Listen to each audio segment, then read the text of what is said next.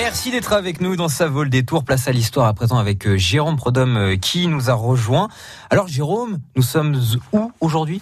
Voie-Vacon, dans la Meuse, un lieu très anciennement peuplé puisque ce sont les Gallo-Romains qui lui ont donné son nom, Vadum Vidus, le guet sur le Vidus, qui s'est transformé en Vadum Vicus, Voidum Vicon et enfin Voie-Vacum.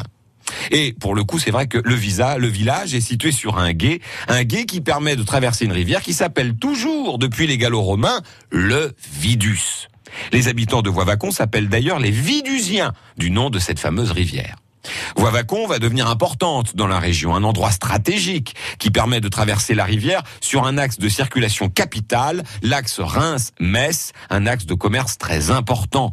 Les Romains vont d'ailleurs installer un campement à cet endroit, un peu du style, vous savez, de ceux qu'on voit dans Astérix et Obélix pour surveiller le village gaulois.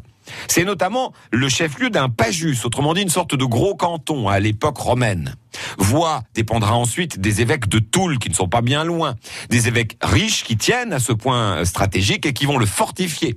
En restent notamment euh, des euh, éléments d'un château fort, notamment la tour des pigeons et la fameuse porte fortifiée appelée la tour de la poterne. C'était en fait une porte de sortie de secours à l'époque.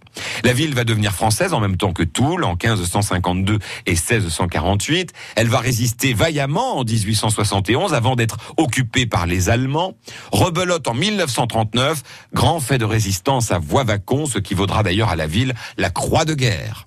Voivacon, c'est désormais un très bel endroit à visiter si vous aimez les douces collines, la verdure, les vieilles maisons et les bois. Et c'est désormais tout pile le centre de la toute nouvelle région Alca.